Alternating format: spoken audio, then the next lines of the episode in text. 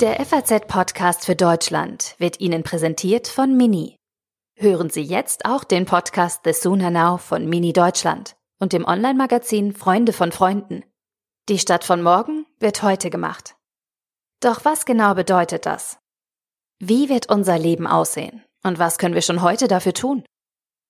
Diese und andere zukunftsrelevante Fragen werden hier mit Neu- und Weiterdenkern diskutiert. Jetzt reinhören.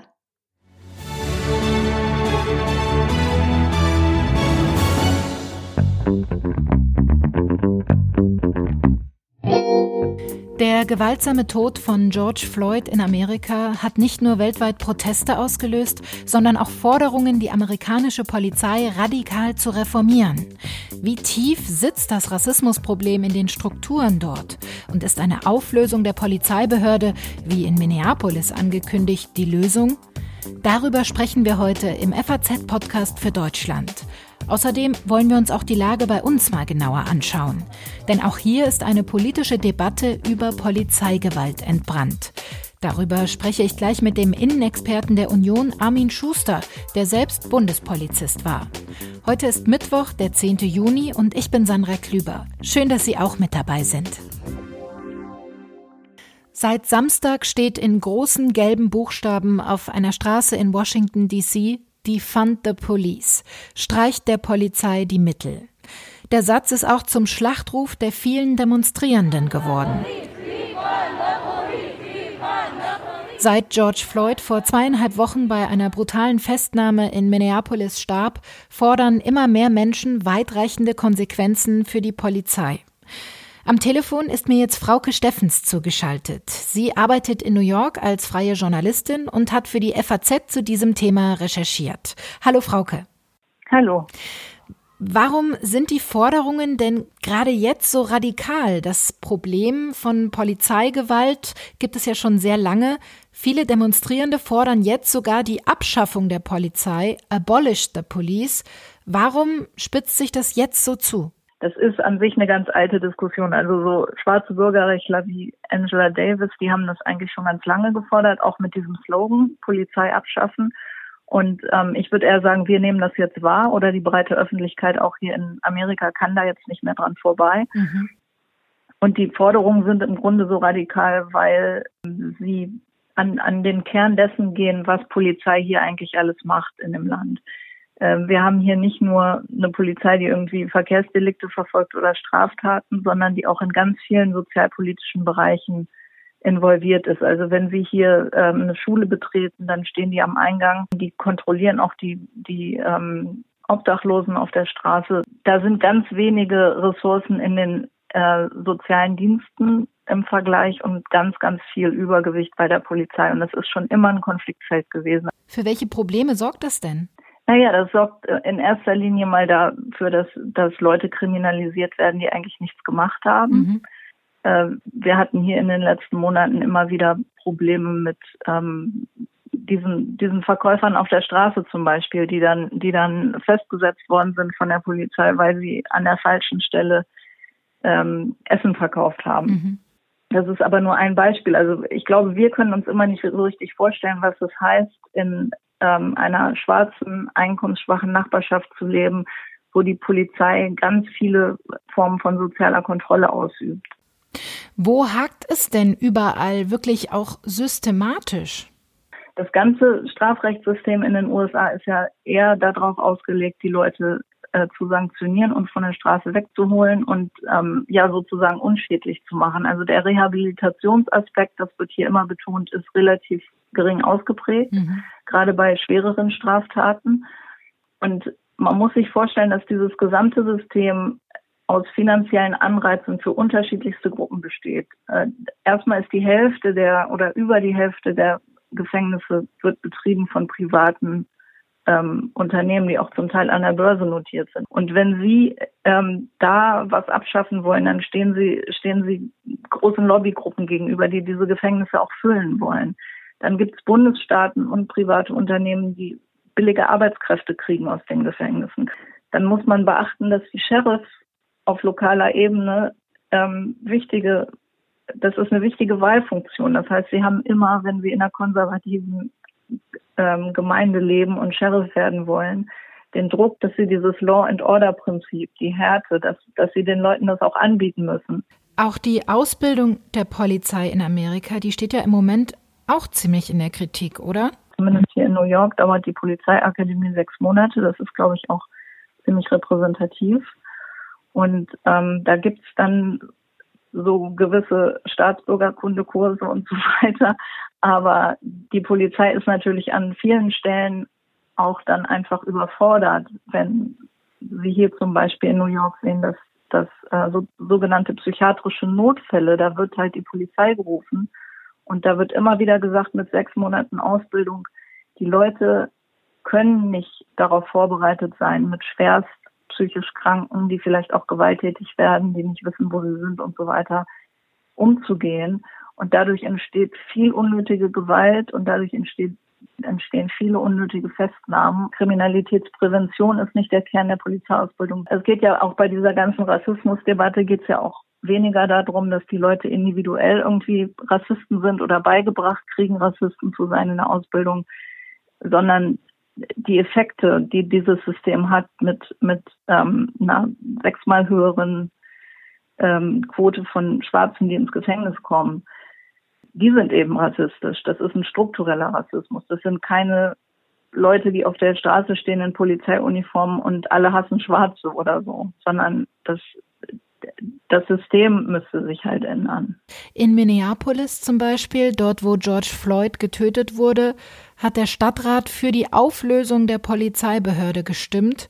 Und auch die Stadt genau. New York hat zum Beispiel eine Reform der Polizei angekündigt. People do not protest for the sake of protest. They protest to achieve change and now we must deliver that change. Bürgermeister Bill de Blasio will also die Veränderung geben, die die Protestierenden fordern. Aber was können solche lokalen Reformen denn bringen?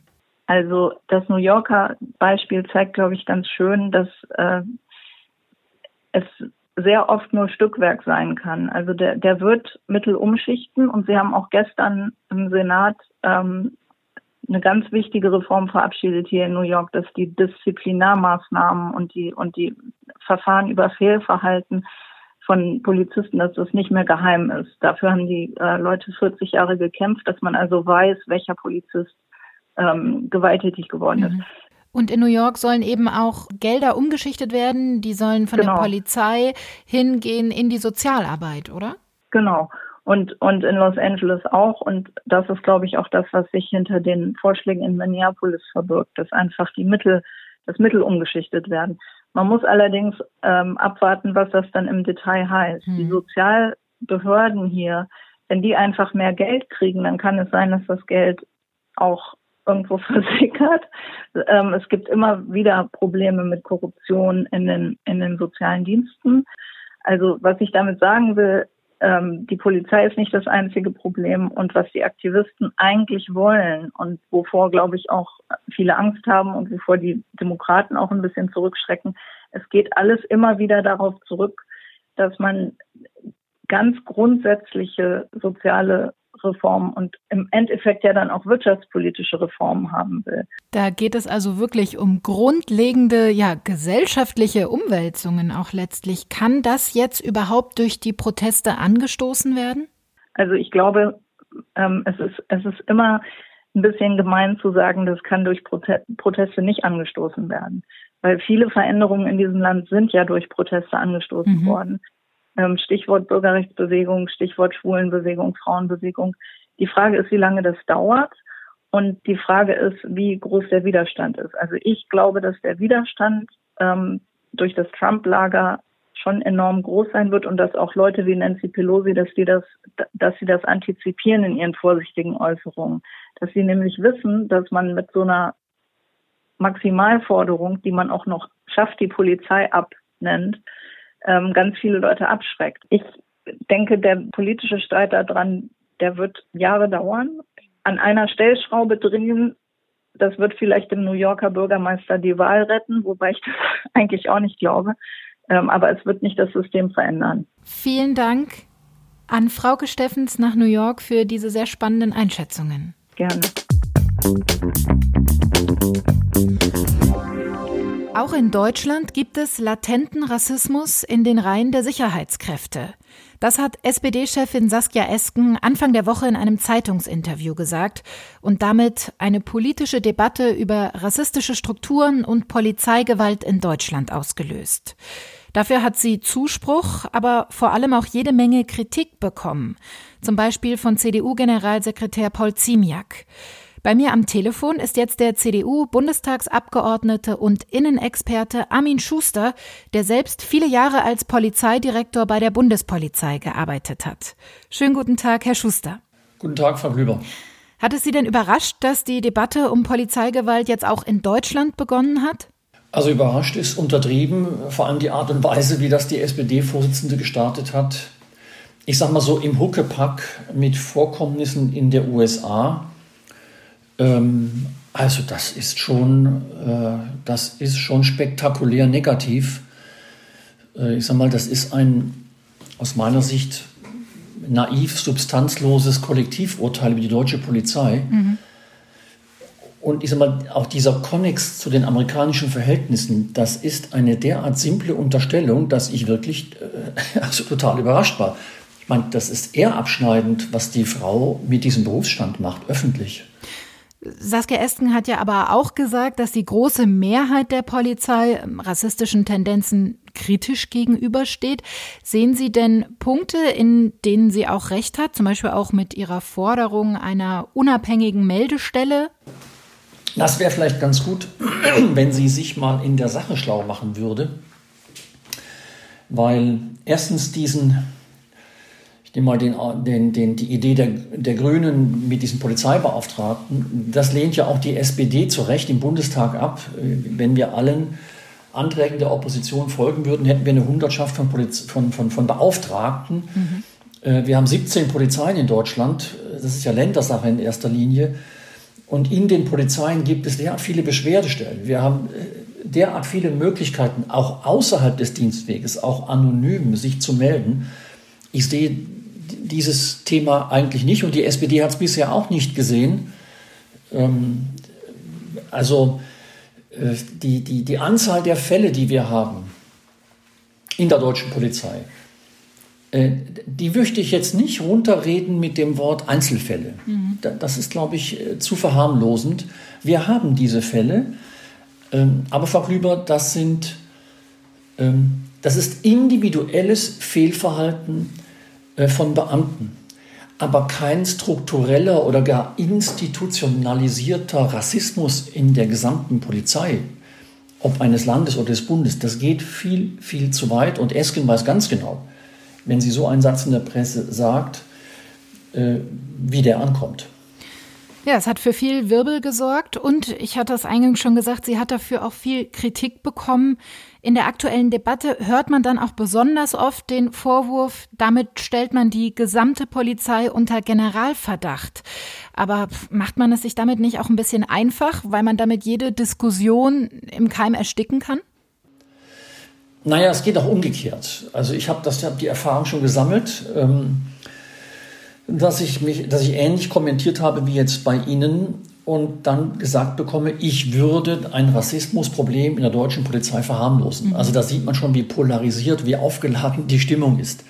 Nun bin ich Vorsitzender des Parlamentarischen Kontrollgremiums, ich bin Obmann meiner Fraktion im Innenausschuss und ich kann Ihnen sagen, da verharmlost überhaupt niemand irgendetwas. Im Gegenteil, also wenn ich gerade das Parlamentarische Kontrollgremium nehme, wir haben sehr viele Erfahrungen gesammelt bei der Bundeswehr in den letzten äh, zwei Jahren, wo wir bemerkt haben, dass der reine Blick auf erkanntes Fehlverhalten, was disziplinar geahndet wird oder gar strafrechtlich ermittelt, dass das nicht ausreicht. Wir, wir, wir äh, untersuchen auch in diese Richtung. Wir werben übrigens auch bei den Innenministern dafür, äh, auch im Innenausschuss tiefer zu schauen, nämlich in den Alltag. Welchen Handlungsbedarf sehen Sie denn aber dann bei der deutschen Polizei? Wir müssen vor allen Dingen die Führungskräfte, das habe ich gelernt aus den Vorkommnissen in der Bundeswehr, wir müssen die Führungskräfte dafür sensibilisieren, äh, dass im täglichen Dienst unterhalb der Schwelle, wo man sagt, das ist jetzt ein Disziplinarverfahren oder hier muss gar strafrechtlich ermittelt werden. Eingeschritten werden muss, wenn es zu Formulierungen kommt, wenn es zu Redewendungen kommt, wenn es zu Verhaltensweisen kommt, wo man vielleicht auch sagen könnte, naja, schwamm drüber. In dem Zusammenhang würde ich Ihnen gerne eine Frage stellen zum Berliner Antidiskriminierungsgesetz. Das hat die rot-rot-grüne Regierung ja letzte Woche beschlossen in Berlin. Das sieht vor, dass Menschen, die von Behörden, zum Beispiel von der Polizei, diskriminiert werden, Schadensersatz vom Staat erhalten können. Und die Behörde muss nachweisen, dass das Handeln nicht diskriminierend war. Dieses Gesetz, das ist ja ziemlich umstritten. Die CDU, die ja im Berliner Abgeordnetenhaus in der Opposition ist, hatte sich auch ganz klar dagegen gestellt. Was halten Sie denn von dem Gesetz? Das wäre ja genau ein Ansatz, eben solche Problematiken bereits im Kern, wenn es nicht um Disziplinarverfahren geht, ähm, schon anzugehen. Der Gesetzentwurf passt für mich eigentlich exakt in das Bild, ähm, das auch die Parteivorsitzende der SPD gerade zeichnet. Äh, das ist ein krasses Misstrauensvotum gegenüber den eigenen Staatsbediensteten. Frau die deutsche Polizei hat jährlich Millionen von Bürgerkontakten. Millionen. Wenn Sie sich die Imagebefragungen der deutschen Berufe anschauen, dann schneiden die Polizeibeamten immer sehr, sehr hoch ab. Wenn man jetzt quasi eine Beweislastumkehr macht, mhm. halte ich das für brandgefährlich, ähm, weil ein Staatsbediensteter, der das Vertrauen seiner Führung verliert, der geht mit einer Motivation zur Arbeit, wie ich es äh, nicht gern sehen würde. Und das jetzt mit, diesem, mit dieser Beweislastumkehr von bestimmten politischen Aktivisten, mit denen die Polizei eben zu tun hat, jetzt gespielt werden kann, ähm, das setzt dem fast noch den Boden auf. Mhm. Also ähm, ich muss Ihnen ganz ehrlich sagen, hier wird ein tadelloser Ruf eines Berufsstandes, der in Deutschland in einen Slogan gepackt ist, nämlich die Polizei, dein Freund und Helfer, äh, wird mutwillig durch den Dreck gezogen. Das ist fast Denunziation. Und ähm, meine größte Sorge als ehemaliger Behördenleiter ist, wenn du mal dafür verantwortlich warst, wie Hunderte oder Tausend, Zweitausend Beamte tagtäglich motiviert ihren Job machen, ähm, dann gerätst du wirklich in Unruhe angesichts äh, solcher Vorgehensweisen von Regierenden oder von Parteivorsitzenden. Sie selbst waren Polizeidirektor bei der Bundespolizei in Weil am Rhein. Welche Erfahrungen haben Sie denn da im Berufsalltag gemacht? Mussten Sie jemals kritisches Verhalten melden? Wie sind Sie damit umgegangen? Ja, äh, natürlich, das gehört zum Alltag eines Vorgesetzten. Und äh, damit muss man sich auseinandersetzen. Allerdings muss ich auch sagen, äh, ich bin ja an diesen Entscheidungen teilweise beteiligt gewesen. Wissen Sie, es ist schnell der Vorwurf gemacht, die Polizeibeamten würden mit einem Racial Profiling vorgehen. Mhm. Aber nun nenne ich Ihnen eine meiner letzten Problemfälle, die ich noch hatte, 2009. Äh, Wenn Sie auf einer Bahnstrecke Rotterdam-Genua durch eine uns nicht bekannte äh, größere Rauschgiftorganisation permanent Bodypacker einsetzen, also Menschen, die Rauschgift schlucken, um es dann wieder auszuscheiden, und dass praktisch täglich solche Menschen in den Zug gesetzt werden, und das sind ausnahmslos Schwarzafrikaner, dann können Sie sich vorstellen, wie eine Polizeistreife durch diese Züge geht und wen sie natürlich anspricht. Äh, jetzt kenne ich genügend, die behaupten würden, das sei Racial Profiling. Da sage ich ganz klar nein. Wir halten hier, ich komme von der Schweizer Grenze, auch den gut situierten Deutschen an mit seiner Ehefrau, wo wir den Verdacht haben, dass er Schwarzgeld in die Schweiz transportiert. Wenn Sie so wollen, wäre das auch Racial Profiling. Also man muss die deutsche Polizei schon sehr genau betrachten ähm, dann sehen Sie, dass das meistens Sinn und Verstand hat. Und bei denen, wo es tatsächlich, ich sage mal, auch mit einer politischen Motivation übergriffig wird, äh, da wird knallhart gehandelt. Und deswegen hat zum Beispiel die Bundespolizei auch eine unabhängige Beschwerdestelle eingerichtet, wo du dich fern des Dienstweges direkt auch anonym hinwenden kannst, wenn du einen Beamten anzeigen möchtest. Sicherlich würden Ihnen jetzt äh, viele Menschen auch widersprechen, dass es durchaus das Problem von Racial Profiling gibt. Ähm, was würden Sie denn Menschen entgegnen, die sagen, ich wurde nur aufgrund meiner Hautfarbe zum Beispiel von der Polizei kontrolliert und fühle mich deshalb auch diskriminiert? Ähm, was die Polizei macht, ist an so einer Kontrollstelle Profiling. Ja. Aber dieses Profil ergibt sich nicht aus einer politischen Haltung in aller Regel, sondern aus einem Lagebild, das den Beamten ja sogar geliefert wird. Ich kann die Ihnen jetzt nicht alle runterdeklinieren, ich kann, aber ich möchte sie lieber nicht runterdeklinieren. Wie sieht der typische Rauschgifttransporteur aus? Wie sieht der typische Schleuser aus? Wie sieht der aus, der Wohnungseinbrüche macht? Und, und, und, und, und. Gibt es denn wenn, Ihrer Einschätzung nach äh, da aber auch einen Handlungsbedarf, äh, dass eben Menschen sich nicht mehr diskriminiert fühlen durch die Polizei? Ja, wenn Sie in einer Polizeikontrolle sauber erläutern, warum Sie nachts um 23 Uhr an einer ganz bestimmten Stelle einen Transporter anhalten, der, ich nehme jetzt einfach mal ein, ein äh, tschechisches Kennzeichen hat unmittelbar hinter der Grenze. Und die Ladefläche hängt tief über den Reifen. Ähm, da, die Fahrer innen drin geben ein typisches Bild ab. Und es erweist sich alles als falsch. Dann kann ich aber als Polizeibeamter schon die Erklärung geben, warum haben wir Sie jetzt angehalten? Es tut mir leid, ähm, aber Sie haben mit dem ganzen Erscheinungsbild eben unser Profil erfüllt eines Schleusers, der unter Umständen mit Menschen auf der Ladefläche versucht, die Grenze illegal zu überschreiten. Ich habe keinen Anlass, wegen individuellen Fehlverhaltens, das es ja im ganzen Leben gibt, ähm, einer ganzen Organisation öffentlich fast denunzierend ähm, das Misstrauen zu erklären. Äh, wir beschäftigen in der Polizei nicht ein Spiegelbild der Gesellschaft vorüber. Wer zur deutschen Polizei möchte, braucht einen Realschulabschluss, ein Abitur oder ein Staatsexamen und wird dann zwei bis drei, zweieinhalb bis drei Jahre ausgebildet. Ähm, er muss körperlich fit sein, er braucht überdurchschnittliche Noten.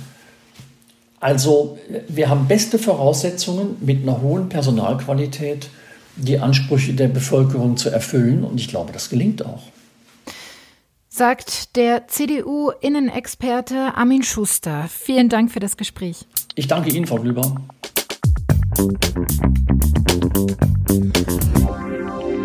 Armin Schuster wehrt sich gegen den Vorwurf eines strukturellen Rassismusproblems bei der Polizei und er lobt die gute Ausbildung und auch Meldesysteme in Deutschland.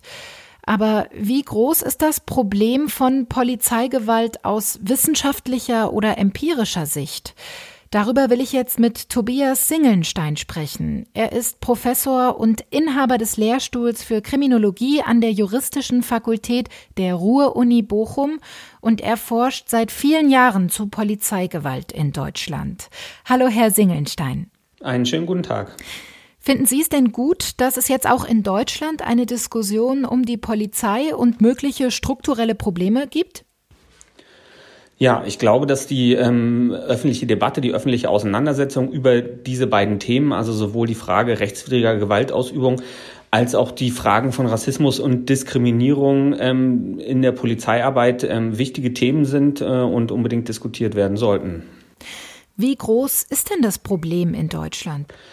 Ich glaube, dass man ähm, gut daran tut, dass man beide Themenbereiche äh, ein Stück weit auseinanderhält und getrennt betrachtet. Also auf der einen Seite die rechtswidrige Gewaltausübung und auf der anderen Seite Fragen von Rassismus und Diskriminierung, ähm, weil sie sich natürlich überschneiden können, aber mhm. ähm, es vielfach eben auch nicht tun. Leider ist es so, dass wir über beide Bereiche nicht besonders viel wissen. Es gibt wenig empirische Untersuchungen in der Polizei zu diesen Fragestellungen. Ähm, zur rechtswidrigen Gewaltausübung führen wir gerade ähm, eine große Dunkelfeldstudie bei uns äh, am Lehrstuhl durch. Und da sehen wir, dass den 2000 Verfahren, die ungefähr im Jahr von den Staatsanwaltschaften erledigt werden, ähm, ein sehr viel größeres Dunkelfeld gegenübersteht. Also Fälle, ähm, die von den Betroffenen gar nicht erst zur Anzeige gebracht werden und deshalb auch nicht in der Statistik landen. Sie haben im letzten Jahr eine Studie veröffentlicht. Auch zu welchem Ergebnis sind Sie denn da gekommen? Da ähm, haben wir tatsächlich gesehen, dass ähm, der ganz überwiegende Teil, also ähm, 86 äh, Prozent der Fälle nicht in der Statistik landet, und zwar in der Regel, weil die Leute keine Anzeige erstatten. Und das wiederum begründen, erklären die Leute damit, dass sie sich eigentlich keine ähm, Erfolgsaussichten versprechen. Also die haben das Gefühl, in so einem Verfahren, ähm, wo Polizeibeamte auf der anderen Seite stehen, da haben sie in der Strafjustiz keine Chance. Wir haben am Anfang des Podcasts schon ausführlich über die aktuelle Situation in Amerika gesprochen. Sind denn aber rassistische Denkmuster auch in deutschen Sicherheitsbehörden verbreitet? Auch darüber wissen wir leider sehr wenig. Es gibt da nur äh, wenig empirische Untersuchungen. Die Untersuchungen, ähm, die es gibt, sind schon relativ alt. Aber danach muss man wohl sagen, dass es zumindest einen ähm, gewissen Teil ähm, der Beamten gibt, bei denen auch ähm, verfestigte ähm, rassistische Denkmuster, Ressentiments bestehen. Das ist eine Minderheit ähm, in der Polizei, aber es gibt diese Gruppe. Und das ist natürlich gerade in der Polizei ein Problem, ähm, weil wenn sich das im entsprechenden dienstlichen Handlungen äh, niederschlägt, führt das eben zu Diskriminierungen, die gerade im Fall äh, der Polizei sich natürlich besonders drastisch auswirken können. Und das andere, was wir ähm, in den vergangenen Jahren ja immer wieder diskutiert haben, ist die Frage des institutionellen ähm, Rassismus. Das heißt, wo es gar nicht so sehr auf die Einstellung ähm, des einzelnen Beamten ankommt, sondern auf die Frage eben, ob in bestimmten Praxen, in bestimmten Regelungen in der Institution, ähm, dass die so ausgestaltet sind, dass sie ähm, äh, in der Anwendung im Endeffekt dann zu einer Benachteiligung von bestimmten Bevölkerungsgruppen führen. Und zu welchem Ergebnis sind Sie da gekommen? Ähm, na, ich glaube, also die Fragen, die viel diskutiert worden sind, sind ja zum einen ähm, das Racial Profiling, ähm, mhm. also äh, die Frage, in, in, inwiefern von Äußerlichkeiten, von einem bestimmten Erscheinungsbild her ähm, auf äh, Straftatverdacht beispielsweise geschlossen werden kann oder eine ähm, verdachtsunabhängige Kontrolle begründet werden kann. Und der andere Bereich, wo das viel diskutiert äh, worden ist, waren ja die ähm, äh, Ermittlungen im Nachgang ähm, zur Aufdeckung des NSU wo ja sehr deutlich geworden ist, dass über Jahre hinweg ähm, Rassismus und Rechtsextremismus als mögliche Motive, als Hintergrund für diese Taten ähm, praktisch komplett ausgeblendet worden sind. Und das ist was, was, in der, was man in der Praxis auch immer wieder sieht und hört, dass Rassismus als Tatmotiv ähm, in polizeilichen Ermittlungen nicht ernst genug genommen wird. Armin Schuster hat im Gespräch gerade eben gesagt, äh, in Bezug auf Racial Profiling, dass Profiling tatsächlich ein wichtiger Bestandteil des Polizeialltags ist und eigentlich ähm, ja auch unverzichtbar ist. Was würden Sie ihm denn da entgegnen? Na klar, alle Menschen gehen ja durch die Welt und haben bestimmte Einschätzungen, bestimmte Vorstellungen von, mhm. äh, von Situationen und bewerten Situationen anhand von Erfahrungen, die sie schon gemacht haben. Und das tun natürlich auch Polizisten in ihrer Arbeit ähm, tagtäglich. Aber man muss natürlich auch sehen, ähm, dass Diskriminierung äh, in Deutschland grundgesetzlich äh, verboten ist und ähm, deshalb die Polizei äh, eine diskriminierende Praxis rechtlich besehen nicht an den Tag legen darf. Und deshalb stellt sich die Frage, ähm, an welchen Kriterien darf man sich denn bei solch einem Profiling ähm, überhaupt orientieren. Mhm.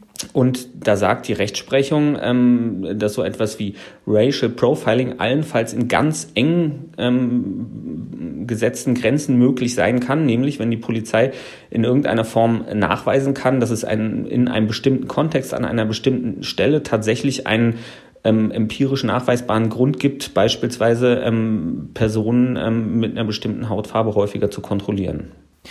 Muss sich etwas ändern in der deutschen Polizeistruktur Ihrer Einschätzung nach?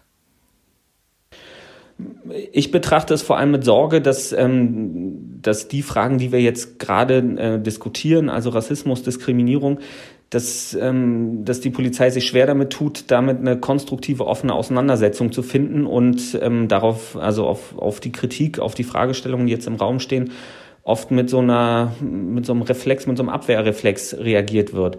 Weil ich glaube, das Problem ist schon da und ähm, die Polizei tut sich meiner Meinung nach keinen Gefallen, wenn sie sich dieser Auseinandersetzung mit diesem Problem nicht stellt. Also jetzt der erste wichtige Schritt Ihrer Meinung nach wäre es mal eine offene Diskussion zu dem Thema zu führen. Unbedingt. Mal sehen, was da die nächsten Tage noch bringen werden. Die Debatte ist ja auf jeden Fall jetzt mal ins Rollen gekommen. Ich sage vielen Dank. Ich danke Ihnen. Ja, das war der FAZ-Podcast für Deutschland an diesem Mittwoch, den 10. Juni.